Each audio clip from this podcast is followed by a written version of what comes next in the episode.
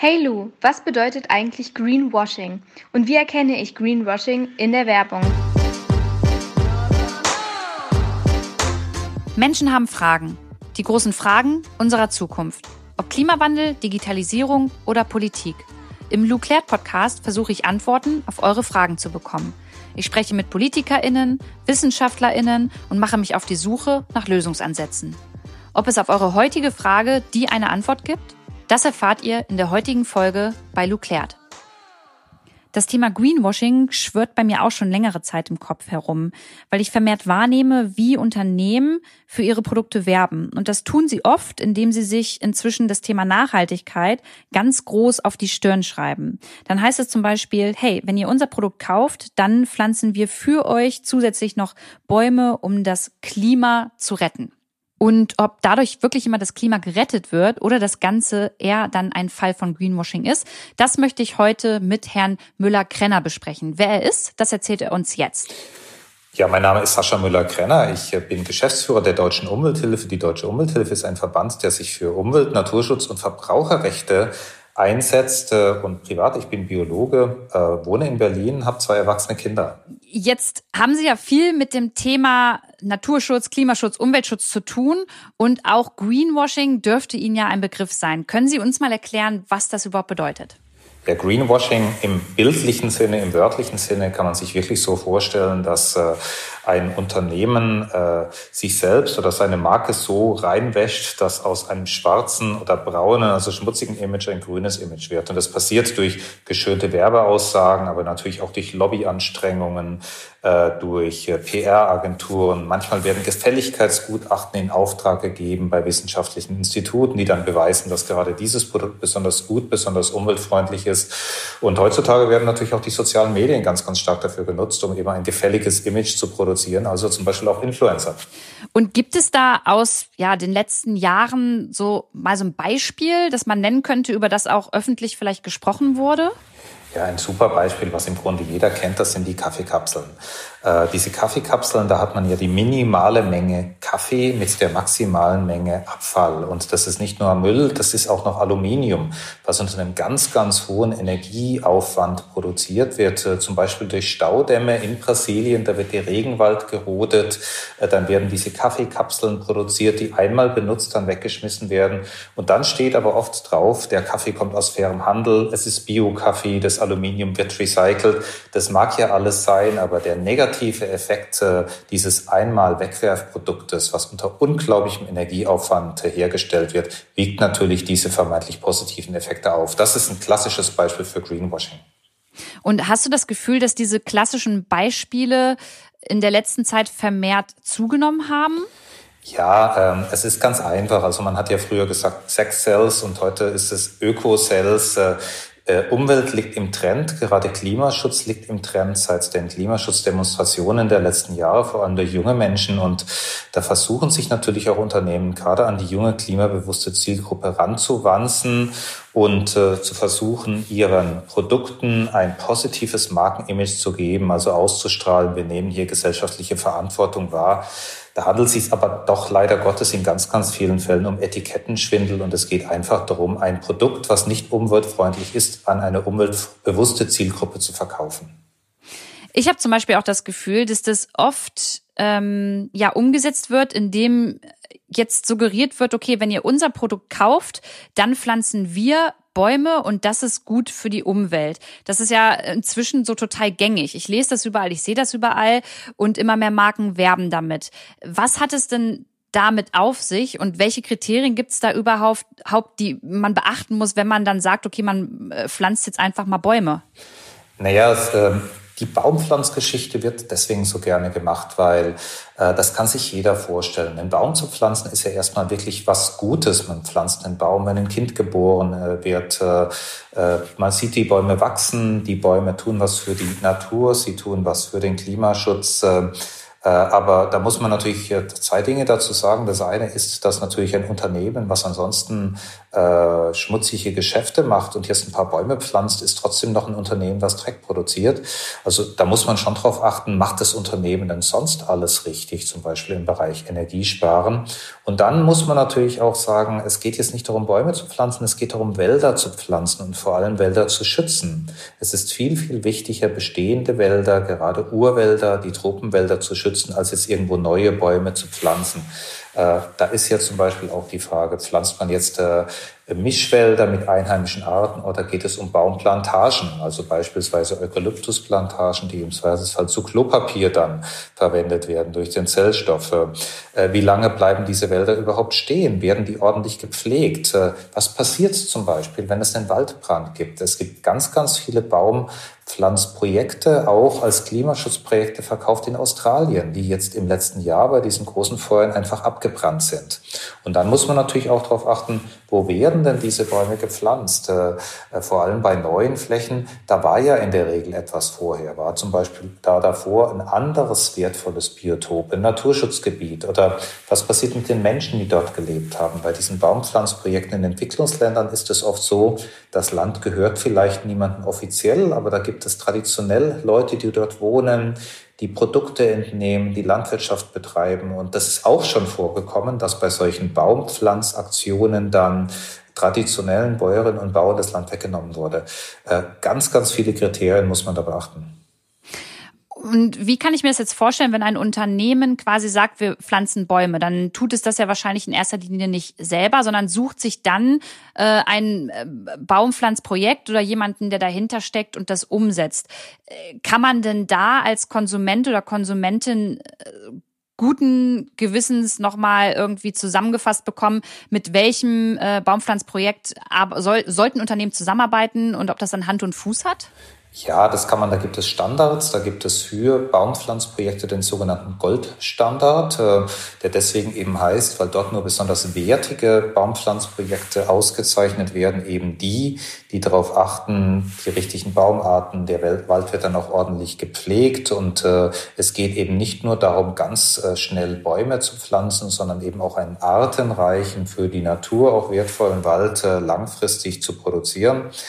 Ähm, das ist das eine. Und dann gibt es beim Umweltbundesamt, also das ist ja die staatliche Behörde, die für den Umweltschutz zuständig ist bei uns, äh, eine wirklich wunderbare Übersicht auf der Webseite über solche freiwilligen CO2-Kompensationen durch Klimaschutzprojekte, wo die Anbieter, die seriös sind, alle aufgelistet werden. Weil da gibt es natürlich seriöse Anbieter, die geben sich richtig Mühe, äh, die erfassen auch die Daten über äh, den Klimaschutzeffekt dieser Projekte. Und da gibt es aber natürlich auch die, die jetzt Billigprodukte auf den Markt werfen, mit schönen Werbebildern arbeiten, aber wo letztendlich keine wirklich sinnvollen Projekte dahinter stecken. Also nochmal zusammengefasst, um jetzt etwas für das Klima zu tun? Ist es sinnvoller, bestehende Bäume, bestehende Wälder zu schützen, anstatt neue Bäume anzupflanzen? Oder macht es die Mischung aus beidem? Äh, es ist natürlich so, dass es sinnvoller ist, bestehende Wälder zu schützen. Ein bestehender Wald, äh, der hunderte, tausende Jahre alt ist, bindet schon viel äh, Kohlenstoff sowohl in den Bäumen als auch im Boden und vor allem hat er diese ganze Artenvielfalt auch. Trotzdem gibt es natürlich auch ganz, ganz viele Flächen, die sind schon entwaldet worden, gerodet worden. Und da ist es natürlich sinnvoll, wieder aufzuforsten. Aber das ist auch mühsam. Das weiß ja jeder, der mal ein Beet angelegt hat, der mal einen Baum ange, eingepflanzt hat. Das ist ganz viel Mühe. Das, äh, die, der Baum muss, äh, die, da müssen die Böden richtig vorbereitet werden. Es muss gedüngt werden. Es muss bewässert werden. Man muss vor Schädlingen schützen. Also das ist jetzt keine Einmalaktivität. Qualität. Und äh, äh, Förster, die sowas wirklich professionell betreiben, die wissen das. Es gibt aber eben auch unseriöse Unternehmen, die pflanzen die Bäume ein, machen ein Foto, hauen ab. Im nächsten Jahr ist der Wald vertrocknet. Was würdest du denn jetzt Unternehmen empfehlen, wenn sie ja mit dem Thema Nachhaltigkeit werben möchten? Also was wäre dir wichtig, wenn ein Unternehmen nach außen mit dieser Aussage auftritt?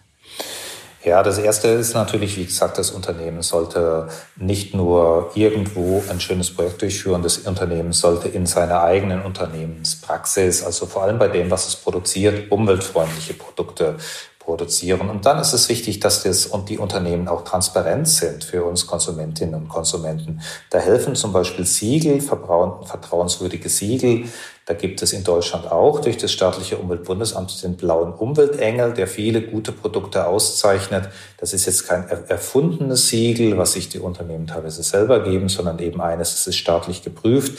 Diese Dinge schaffen dann auch Vertrauen, weil den Kundinnen und Kunden kann man natürlich nicht zumuten, dass sie jetzt wissenschaftliche Studien lesen über die Produkte der Unternehmen. Die müssen sich ein bisschen auch darauf verlassen können, dass die Werbebotschaften stimmen. Genau, das wäre jetzt auch meine nächste Frage nochmal gewesen. Wenn ich mir jetzt unsicher bin, ob das eine Greenwashing-Kampagne eines Unternehmens ist und ob ich das Unternehmen überhaupt ähm, unterstützen möchte, indem ich das Produkt kaufe, wie und wo informiere ich mich da? Also es gibt Siegel und sollte ich da noch auf der Seite äh, des Unternehmens irgendwas beachten oder habe ich irgendwo eine Anlaufstelle, wo ich nochmal nachfragen kann? Ja, es äh, gibt äh, auf offizieller Seite das äh, wirklich sehr, sehr informative staatliche Portal Siegelklarheit. Da sind alle Siegel auch aufgelistet, werden erklärt und bewertet. Äh, beim Umweltbundesamt, wie gesagt, kann man sich speziell über diese Waldschutzprojekte informieren. Äh, und dann gibt es natürlich auch Verbraucherschutzorganisationen, zum Beispiel die Verbraucherzentralen, aber auch eine Organisation wie wir, die Deutsche Umwelthilfe. Wir kontrollieren auch Verbraucherschutzvorschriften, ob sie wirklich eingehalten werden und stoßen da ganz, ganz oft auf Fälle von Greenwashing, die wir dann eben auch versuchen aufzuklären. Und last but not least hilft natürlich auch wirklich der gesunde Menschenverstand. Es ist ja manchmal auch einfach so, man sieht doch in der Regel auch, ist ein Produkt äh, jetzt ökologisch sinnvoll oder eben nicht. Also wenn ich jetzt mal das Beispiel der Kaffeekapsel nehme, das mag ja komfortabel sein und bequem und schick und modisch, aber es sieht doch jeder, dass er damit viel Müll produziert. Und äh, da kann sich doch jeder dazu denken, dass die schönen Werbebotschaften im Grunde das Ganze nur ein bisschen grün verbrämen. Da bin ich auf jeden Fall bei Ihnen. Aber wenn es jetzt natürlich um das Bäumepflanzen geht, das ist schon wieder so eine Sache, bei der sich vielleicht viele Menschen gar nicht richtig auskennen und äh, im zweiten Schritt gar nicht darüber nachdenken, äh, tue ich jetzt der Umwelt damit wirklich was Gutes oder wollen äh, die Unternehmen einfach nur, dass ich das Produkt dementsprechend kaufe? Ja, da geht es, äh, ist es in der Tat wirklich so, dass äh, man selber recherchieren muss oder schauen muss, was für ein Zertifizierer steht dahinter. Also ist dieses Unternehmen irgendwo geprüft oder dieses Projekt irgendwo geprüft. Äh, da gibt es, wie gesagt, beim Umweltbundesamt diese Liste seriöser Anbieter. Äh, ansonsten ist es leider Gottes ein Graubereich. Also Unternehmen, die jetzt Greenwashing machen, man muss sich ja immer die Frage stellen, wer kontrolliert sowas? Leider niemand. Äh, Greenwashing ist ja Werbung und äh, da wäre jetzt äh, in Deutschland der Deutsche Werberat für zuständig. Für den ist Greenwashing aber leider Gottes überhaupt kein Thema. Äh, auch das Gesetz gegen den unlauteren Wettbewerb, also was wo man gegen irreführende Werbung äh, vorgehen äh, könnte, äh, das greift da leider Gottes nicht. Äh, das ist wirklich etwas, da muss sich auch der Gesetzgeber in den nächsten Jahren nochmal Gedanken machen, wie er die Kundinnen und Kunden vor solcher irreführenden Werbung schützt und ihnen dann auch einfach Instrumente in die Hand gibt. Natürlich müssen auch die Unternehmen verpflichtet werden, auf ihrer Website auch ein bisschen detailliertere Informationen zur Verfügung stellen. Also wo ist jetzt das Baumpflanzprojekt? Was genau passiert dort? Ähm, ist es auch langfristig wirksam? Äh, zum Beispiel mal ein paar Jahre später nachschauen, wenn ein Kunde da jetzt äh, sich auch engagiert hat. Äh, ist das in fünf Jahren noch da oder ist das jetzt inzwischen verschwunden? Das sind alle die Dinge, da müssen eigentlich die Unternehmen, äh, das sind die in der Pflicht und da brauchen wir auch einen Kulturwandel, dass die Unternehmen selber ein bisschen ausführlicher darüber informieren, wie sie sich langfristig engagieren, eben nicht nur kurzfristig.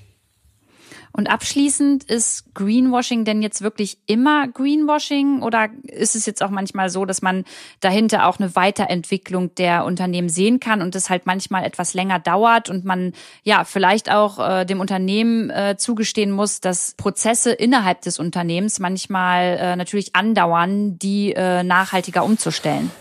Es gibt natürlich eine ganze Menge Unternehmen, die machen sich schon auf den Weg. Äh, es gibt in vielen Unternehmen auch äh, Menschen, also gerade auch Jüngere, die das Unternehmen heute übernehmen, die sagen, ich, ich möchte, dass mein Unternehmen einen positiven Beitrag leistet. Wir sind ja alle von den Klimaproblemen äh, betroffen und viele Unternehmen nehmen das, das ernst. Und da finde ich es dann auch richtig zu sagen, Gutes tun und drüber reden. Also wenn ein Unternehmen wirklich was Gutes macht, finde ich es total okay und auch richtig, dass ein Unternehmen damit wirbt. Jetzt gibt es viele Unternehmen, die machen das schon sehr, sehr lange, beispielsweise Unternehmen aus der Biobranche oder Unternehmen aus der Naturkosmetik. Äh, da ist es absolut okay, wenn Unternehmen jetzt auch damit werben. Und andere, die sich jetzt auf den Weg machen, finde ich auch gut und richtig. Äh, das Wichtige ist halt, dass es keine symbolischen Aktionen bleiben. Also nach diesem Motto, wir haben einen großen Energiekonzern, der sein Geld mit Kohle verdient und dann irgendwo ein Windrad hat und dann wird halt dieses Windrad in der Werbeanzeige auf, abgebildet. Das ist jetzt kein ernstzunehmendes äh, Engagement. Ein Unternehmen, was jetzt wirklich seine Produktion umstellt und sagt jetzt, wir steigen aus der Kohle aus und investieren jetzt in Windenergie, da finde ich jetzt richtig zu sagen, wenn man da transparent beschreibt, äh, wir haben erkannt, äh, wir müssen uns verändern, wir wollen einen Beitrag leisten, dann finde ich, kann man da auch äh, mitwerben und dann ist das jetzt Kundeninformation im besten Sinne. Also die Quintessenz ist einfach, ähm, das darf sich nicht nur in der Werbung ausdrücken, sondern muss sich auch in der Realität widerspiegeln, die Veränderung. Vielen Dank für das sehr interessante Gespräch, Herr Müller-Krenner. Das war äh, wirklich super, nochmal das erklärt zu bekommen. Und ich glaube, damit konnten wir so einigen äh, Follower und Followerinnen von mir nochmal was mit an die Hand geben. Ja, ebenfalls ganz, ganz herzlichen Dank. Es hat mich gefreut. Eine super interessante Folge, wie ich finde. Und ich glaube, dadurch können wir alle noch mal so ein bisschen besser einschätzen, was überhaupt Greenwashing ist und wie wir vielleicht auch Greenwashing erkennen. Und um da noch detaillierter in diese Thematik einzusteigen, könnt ihr natürlich wie immer in jeder Themenwoche bei uns auf dem Instagram-Channel vorbeischauen, Lou klärt. Und da haben wir für euch noch mehr Infos bereitgestellt. Ansonsten hören wir uns nächste Woche wieder zu einer neuen Folge mit einer neuen Frage von euch. Bis dahin wünsche ich euch alles Gute, macht's gut, eure Lou.